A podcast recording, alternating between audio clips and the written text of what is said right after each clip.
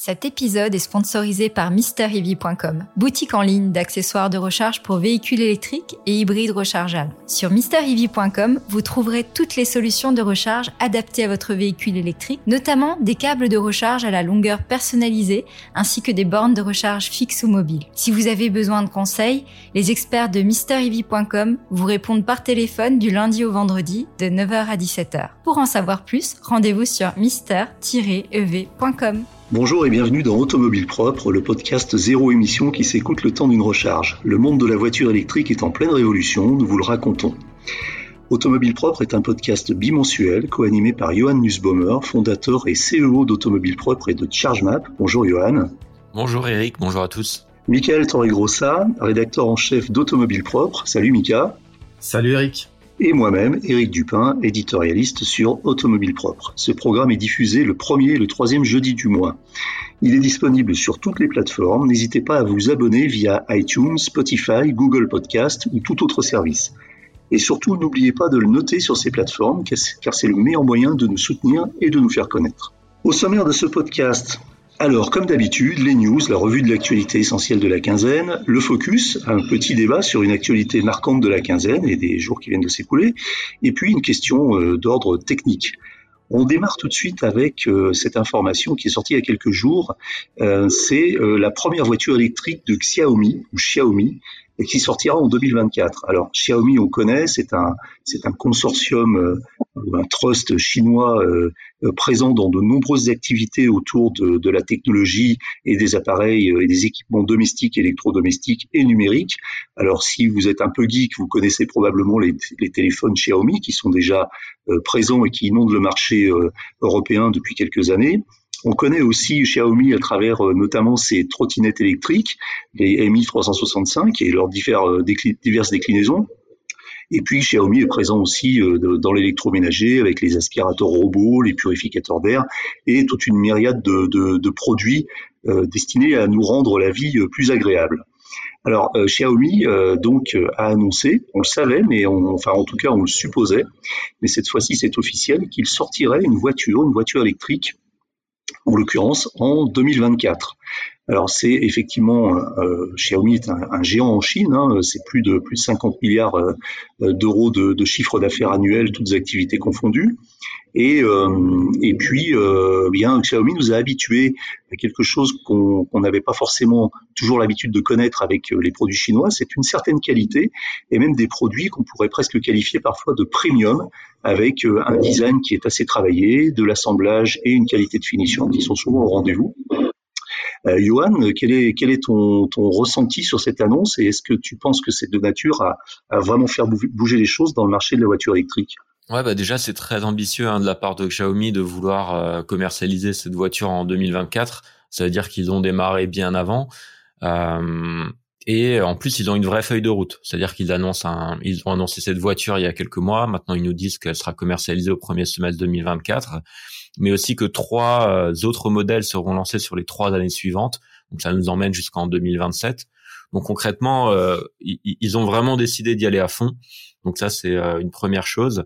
Euh, et on peut pas s'empêcher quand on parle de, Xiaomi de, penser à Apple euh, et de, faire la comparaison avec cette fameuse Apple Car dont, dont on sait toujours pas si elle sera euh, existante ou pas. Donc en tout cas, euh, euh du côté du constructeur chinois de smartphones, euh, ben ouais, ils y vont, ils y vont à fond avec 8,5 milliards de dollars d'investissement en 10 ans.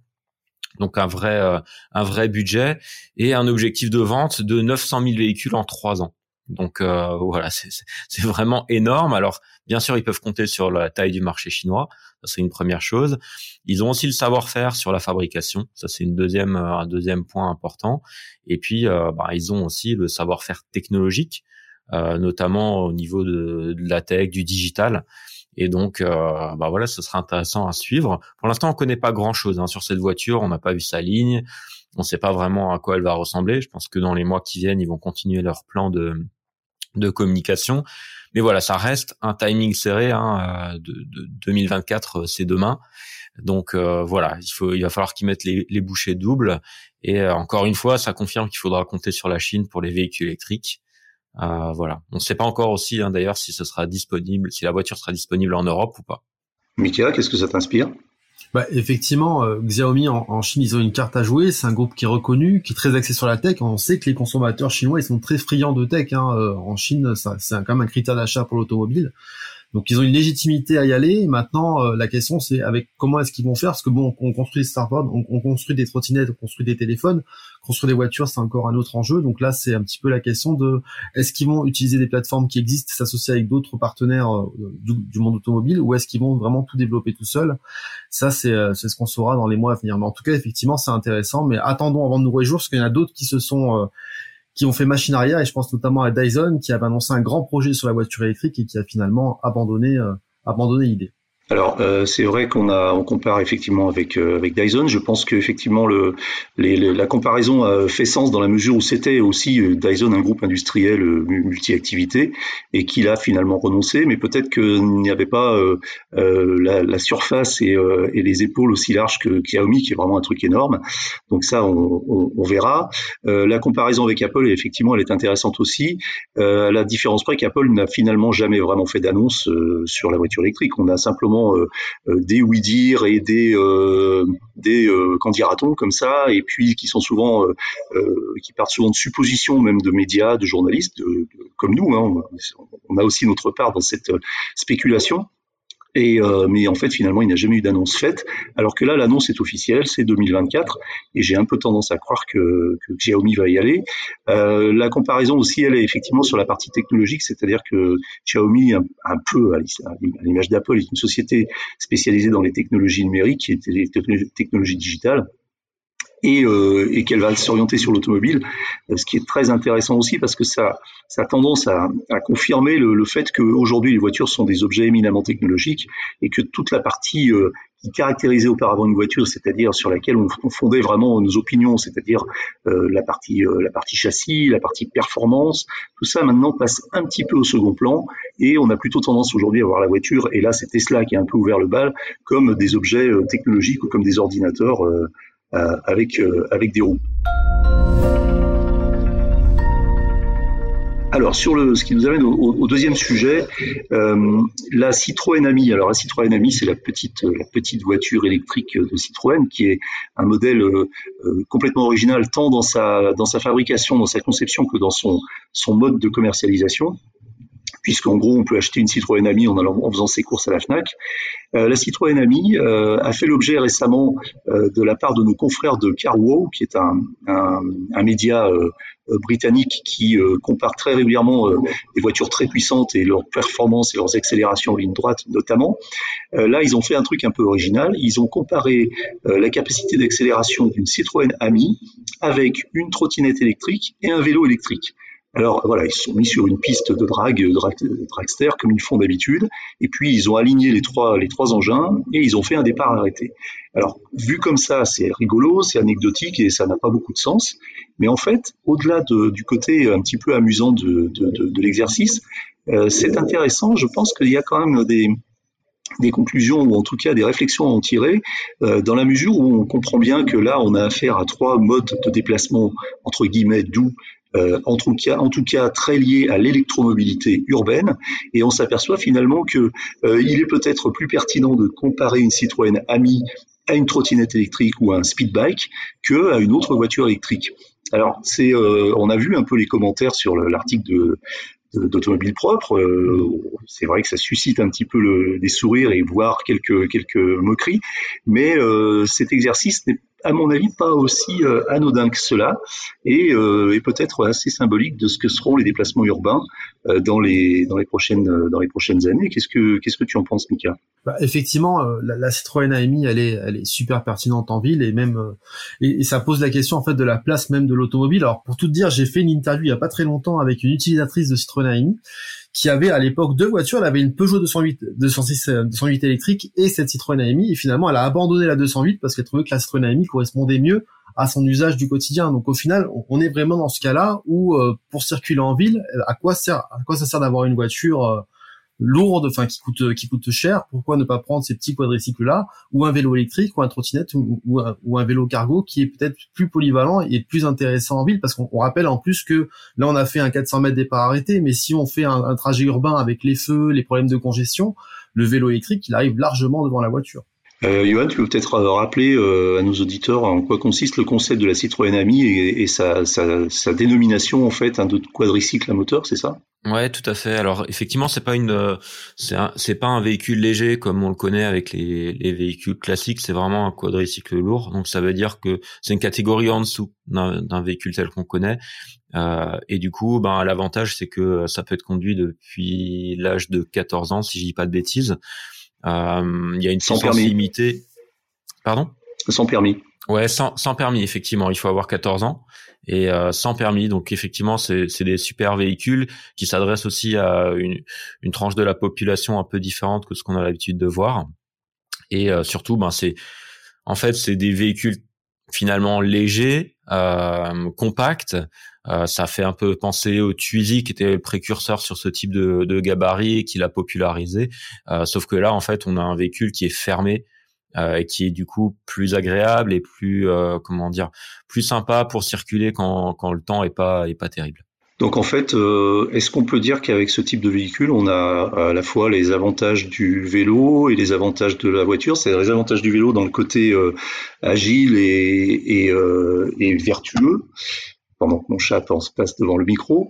Et, puis le côté, le côté, bah, on est protégé quand même dans la voiture et euh, dans une voiture qui finalement euh, a un encombrement très très réduit. Alors moi, j'irais pas jusqu'à dire qu'on a les, les, avantages du, du vélo avec une Citroën Ami. Hein. Globalement, le, le, vélo, il peut se faufiler partout. Une Ami, c'est moins le cas. Elle va quand même devoir rester sur des sur des voies dédiées euh, dédiées au véhicule. Elle a une certaine largeur, donc euh, on n'a pas forcément les on n'a pas forcément les avantages du vélo. Par contre, il y a des avantages par rapport au vélo, et c'est justement le fait de pouvoir euh, être habillé comme on le souhaite, pas forcément devoir gérer euh, euh, des, des, habits de pluie quand on quand on circule. Donc je dirais que ça c'est l'avantage. Peut-être aussi l'avantage pour transporter des petites marchandises, plus simple que sur sur un vélo qui n'est pas un vélo cargo.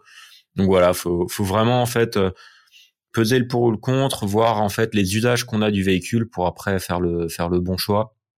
Mais en tout cas, moi je trouve que c'est des petits véhicules vraiment malins euh, et, et, j'espère qu'ils vont gagner en popularité auprès du grand public. Alors ça nous amène au sujet suivant directement, puisqu'il est encore question de, mobilité urbaine, mais d'une façon un petit peu différente et inédite cette fois. Et là, on, là, on prend un peu de, on prend un peu de hauteur, puisqu'il s'agit euh, d'Airbus, qui a annoncé il y a quelques jours un petit engin électrique volant un petit avion qui se nomme City Airbus Next Gen et euh, qui euh, entend s'attaquer à un marché en plein essor, c'est celui du, taxi euh, du taxi volant ou du drone taxi, on ne sait plus trop, qui en fait a pour vocation des déplacements urbains d'un point A à un point B, évidemment en évitant les encombrements puisqu'on est en l'air et avec la possibilité de se poser et de, et de décoller en mode vertical, donc très peu d'emprise au sol pour, pour la partie aéroportuaire. Et, euh, et, donc Airbus n'en est pas à son premier, euh, son premier euh, coup d'essai puisque un, un, premier, même deux premiers prototypes avaient déjà été présentés les années précédentes. Celui-ci paraît un petit peu plus abouti et il a pour ambition de faire, d'accomplir ses premiers vols d'essai en 2023. Alors c'est un petit avion électrique aux ailes fixes et à la queue en V, donc c'est c'est entre l'avion et le drone, mais c'est quand même un véhicule à décollage vertical avec huit moteurs électriques. Donc, euh, est-ce que, est-ce que, à votre avis, euh, et je, pose, je vous pose les questions à, tous les deux, est-ce qu'on est, est-ce qu'on est prêt dès aujourd'hui à, à se déplacer et à aller, euh, euh, je dirais pas acheter son pain, mais en tout cas entre deux rendez-vous professionnels avec ce type d'engin volant au-dessus de nos villes? Bah, il y a une question d'usage qui se pose effectivement. Donc je pense pas qu'on va l'utiliser pour aller acheter son pain, mais je pense que ça va être utilisé dans certaines grandes villes pour transporter un petit peu des VIP euh, d'un bâtiment à un autre. Donc euh, voilà, mais ce sera réservé à, certains à certains cas d'usage seulement. Alors ce, ce euh, ce, ce, cet engin électrique d'Airbus, il, annonce 80 km d'autonomie à 120 km/h, donc ça reste quand même quelque chose qui est très dédié à l'urbain.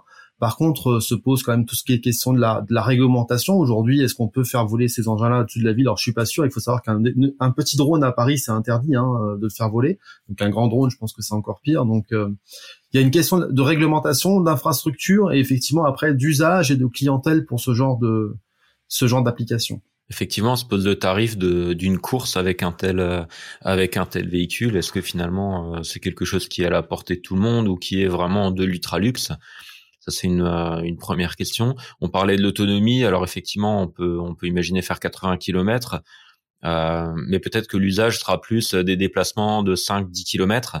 Et je pense que là le décollage va consommer énormément d'énergie.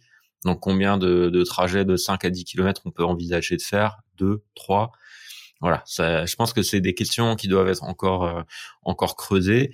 Et, euh, et après, il faudra voir effectivement si le législateur euh, est suffisamment agile pour bah, pour aboutir à une réglementation assez vite pour permettre à ces véhicules d'exister sur le marché. En tout cas, ce qui est sûr, c'est que quand j'étais quand j'étais enfant, on parlait des voitures électriques pour l'an 2000, on les a pas eues, mais peut-être qu'on aura les les voitures électriques drones en 2030.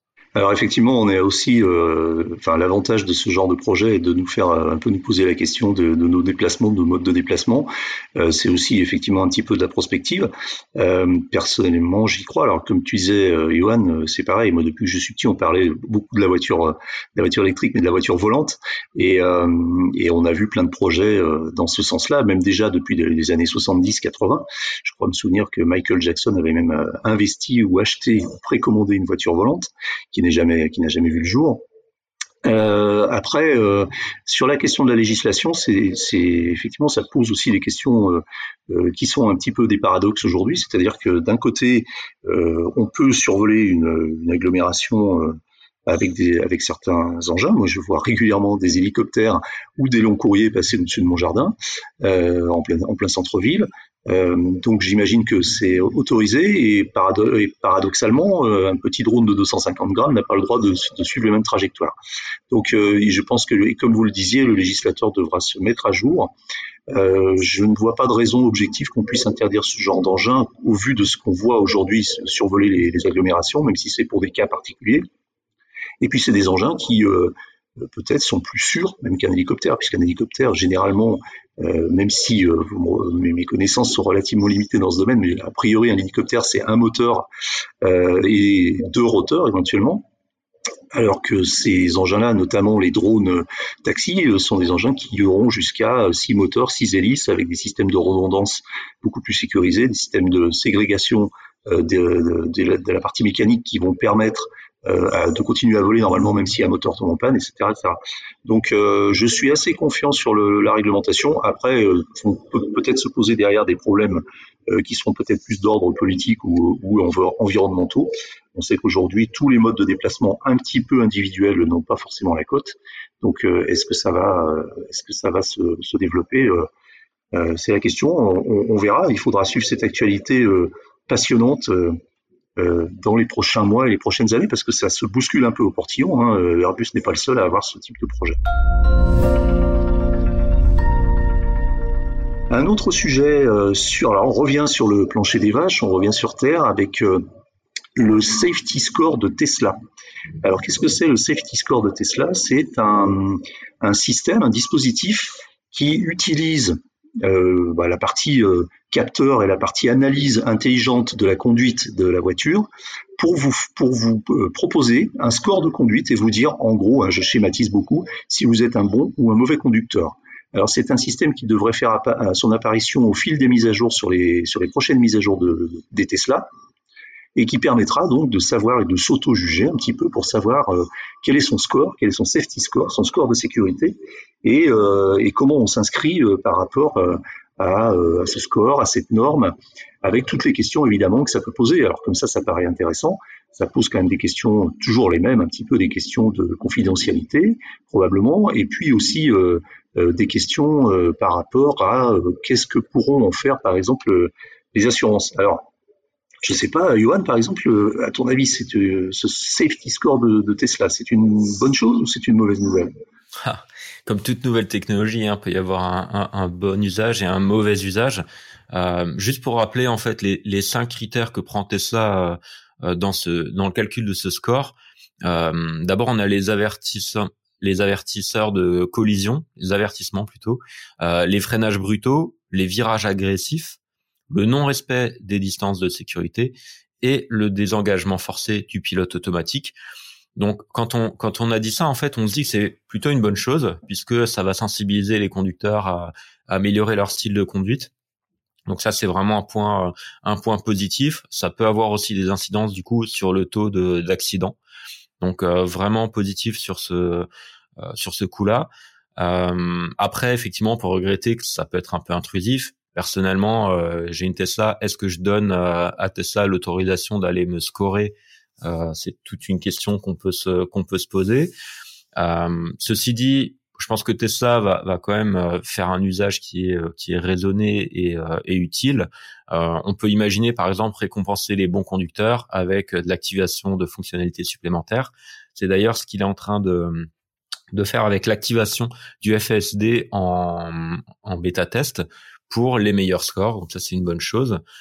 On peut se dire aussi que peut-être euh, demain, ça viendra alimenter le projet d'assurance Tesla, puisqu'on sait que euh, Elon Musk avait parlé de, de d'aller vers de l'assurance pour les Tesla, notamment euh, la problématique d'assurance de quand on est en mode autopilote. Donc vraiment la conduite autonome, c'est quelque chose de très spécifique à assurer. Donc demain, ben si euh, si Tesla a ce point-là en plus dans son dans sa besace pour euh, vraiment faire une assurance euh, dédiée aux au, véhicules électriques autonomes, ça peut être intéressant. Et puis euh, dernier point, on peut imaginer aussi que demain Tesla se serve de ce score pour dire ben là il y a eu un accident avec l'autopilote engagé, mais le score du conducteur euh, était très mauvais, c'était quelqu'un qui conduisait pas bien. Donc aussi une certaine forme de désengagement de la responsabilité de Tesla sur d'autopilote. Donc voilà, ça pose beaucoup beaucoup de questions. Et euh, pour les geeks qui sont euh, qui sont parmi nous, sachez que vous pouvez retrouver la formule de calcul de ce score dans l'aide en ligne de Tesla. C'est assez intéressant pour pour ceux qui aiment le code et, et, les maths. voilà, en tout cas c'est c'est un projet qui est à suivre. Mika, ça te, ça te rassure ou ça t'inquiète ce projet? Non, moi ça, moi ça me passionne et ça me rappelle en fait, euh, moi à l'époque j'avais une autre voiture, on, avait un score d'égo conduite en fait quand on coupait le contact à la fin. Et là euh, pareil, euh, enfin sur la liste il y avait des, petits arbres, moi j'avais une, Honda Insight pareil, il y avait un système de, scoring entre 0 et 5 et finalement Tesla l'adapte sur le, sur son safety son, son safety score. Donc c'est super, enfin moi je trouve ça super intéressant d'autant qu'en plus le l'utilisateur pourra directement suivre sur l'application le score pour chaque item, donc il pourra savoir ce sur quoi il doit s'améliorer. Donc ça c'est ça c'est intéressant. Après sur la data, alors c'est vrai qu'elle va forcément être utilisée et j'ai envie de dire bon bah, si vous voulez pas que votre data soit utilisée, il faut peut-être pas acheter de Tesla parce qu'ils le font pour tout, hein, notamment sur l'autopilote, ils récupèrent beaucoup de choses. Et la question c'est est-ce que finalement on sera obligé de transmettre ces données avec le safety score ou est-ce qu'on pourra choisir euh, de dire bah non je ne veux pas que ces données soient utilisées par Tesla? Une grande question et, euh, et aussi en Europe euh, savoir il y aura la réglementation qui devra encore s'adapter parce qu'on a, on a les RGPD qui euh, forcément vont se mettre euh, vont se mettre dans, dans la boucle et, et peut-être freiner l'exploitation des données. Mais en tout cas oui c'est intéressant. Après c'est du bêta donc je pense que c'est pas encore parfait mais euh, ça devrait s'améliorer au fil de l'eau et ça devrait bientôt arriver en Europe parce que là pour l'instant il n'est disponible qu'aux États-Unis. Alors, de toute façon, euh, il faut quand même savoir que ce, ce type de d'évaluation sans qu'on le sache vraiment, il existe déjà en fait, puisque Tesla a toutes les datas sur tous ses conducteurs et qu'il se prive pas par quand il y a un problème avec une Tesla ou un accident de communiquer euh, sans, sans, sans évidemment dévoiler de, de, de choses euh, qui relèvent de l'intimité et, de la privacy, mais euh, gêne pas pour dire voilà dans tel accident Tesla a été impliquée, nos données indiquent que la Tesla n'est pas responsable. Donc euh, ils ont tout. Euh, simplement la seule différence c'est que là ils vont nous donner accès à ces datas euh, de façon un peu vulgarisée pour nous proposer un, un petit tableau de bord de notre propre conduite. Donc ça c'est c'est quand même euh, super intéressant et effectivement comme vous le disiez euh, ça peut ouvrir ou réouvrir la voie à une espèce de gamification, de ludification de la conduite qui va inciter, euh, en fonction euh, du score qu'on sait obtenir, à avoir une conduite euh, de plus en plus vertueuse. alors justement, bon, toujours dans le, dans le domaine de l'électrique, on sait que les Tesla sont équipés des batteries qui sont parmi les plus efficientes. Et alors justement, ça pose une question, et c'est la question de la semaine, qui est une question technique, euh, même sans trop rentrer dans le détail, le détail technique, Johan, on parle beaucoup de batteries 800 volts. Alors les batteries 800 volts, euh, aujourd'hui, euh, elles équipent euh, assez peu de, modèles. on a la première voiture équipée d'une batterie 800 volts qui est arrivée sur le marché il y a deux ans, c'était la Porsche Taycan. on a aussi le Hyundai Ioniq et puis Ioniq 5. Et c'est à peu près tout pour le moment, mais on dit que ça serait l'avenir de la voiture électrique. Et en quoi ça consiste, tu vois, et pourquoi c'est l'avenir de la voiture électrique? Alors, ben, en fait, les, batteries, euh, les batteries 800 volts, euh, c'est en fait le double de ce qu'on a habituellement dans un dans une euh, dans une voiture électrique. Donc, on est habitué en fait, la plupart des modèles aujourd'hui sur le marché ont des batteries 400 volts. Là, on est sur des batteries des batteries 800 volts qui vont permettre notamment de la recharge à plus haute puissance. Euh, en fait, c'est les batteries qu'on peut recharger euh, quasiment le plus, euh, de manière la plus puissante. donc, bah, on a une Porsche Taycan qui peut monter jusqu'à 270 kW de, de, puissance, donc c'est c'est énorme. Et en fait, pour passer cette puissance à un véhicule, il faut finalement des gros câbles. Et le fait de passer en, en du 800 volts, donc d'augmenter les voltages, ça permet de réduire en fait la taille des, câbles. On peut passer plus de plus d'énergie dans, dans des câbles plus fins. Et donc ça, c'est un point qui est qui est intéressant. C'est notamment pour cette raison que RTE transporte de l'électricité à 400 000 volts sur des lignes haute tension. Euh, bah du coup, ils augmentent vraiment le voltage pour que pour passer toute cette puissance. Et donc, euh, les batteries 800 volts euh, bah, permettent de recharger plus vite pour peu que la borne soit compatible. Donc, il faut vraiment du matériel dédié euh, aux 800 volts. Donc on sait qu'Ionity euh, équipé de ces euh, de ces bornes de recharge capables de, de, charger des batteries 800 volts. Euh, d'autres matériels euh, arrivent chez les différents constructeurs.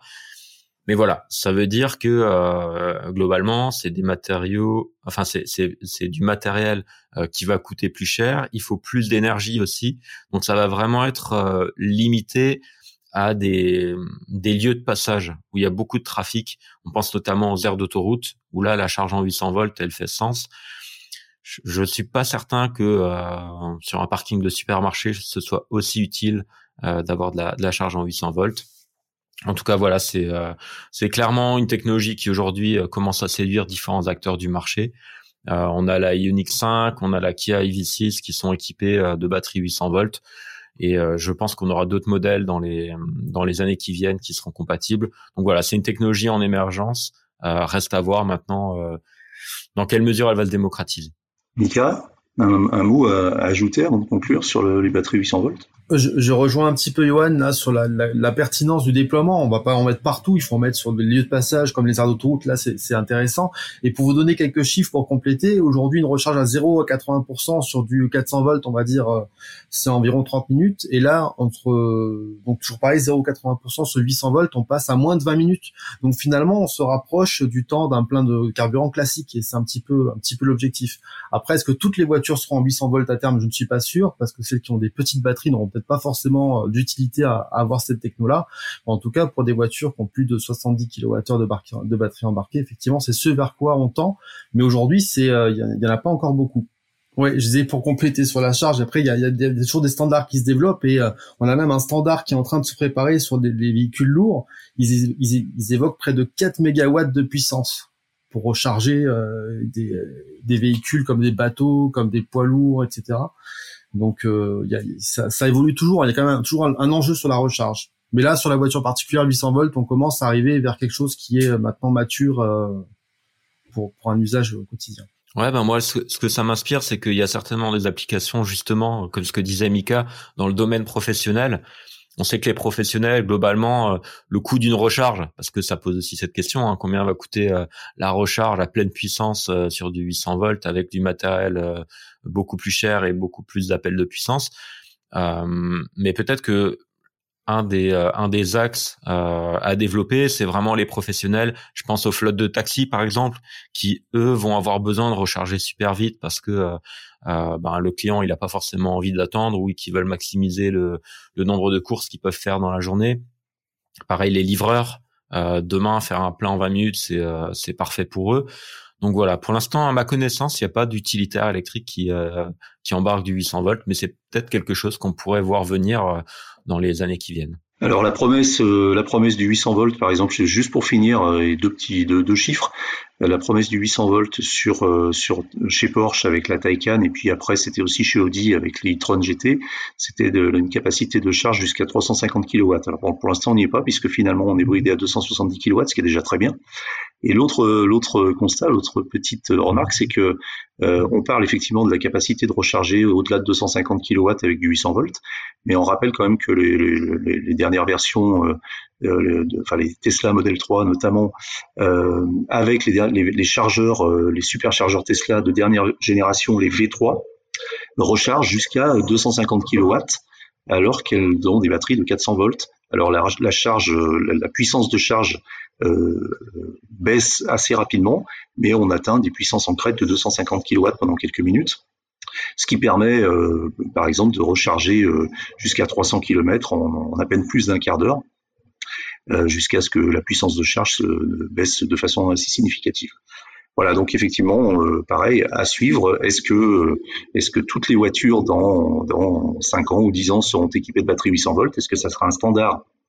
Ou est-ce que ça restera quelque chose qui est encore un petit peu premium et un petit peu assez assez rare et assez euh, finalement disséminé sur quelques, quelques modèles de voitures? On verra bien, euh, euh, l'avenir nous le dira. Voilà, c'est terminé pour aujourd'hui, mais l'actualité de la voiture électrique ne s'arrête jamais. Retrouvez-la heure par heure sur automobilepropre.com. Pensez bien à vous abonner via votre plateforme préférée afin de ne rater aucun épisode.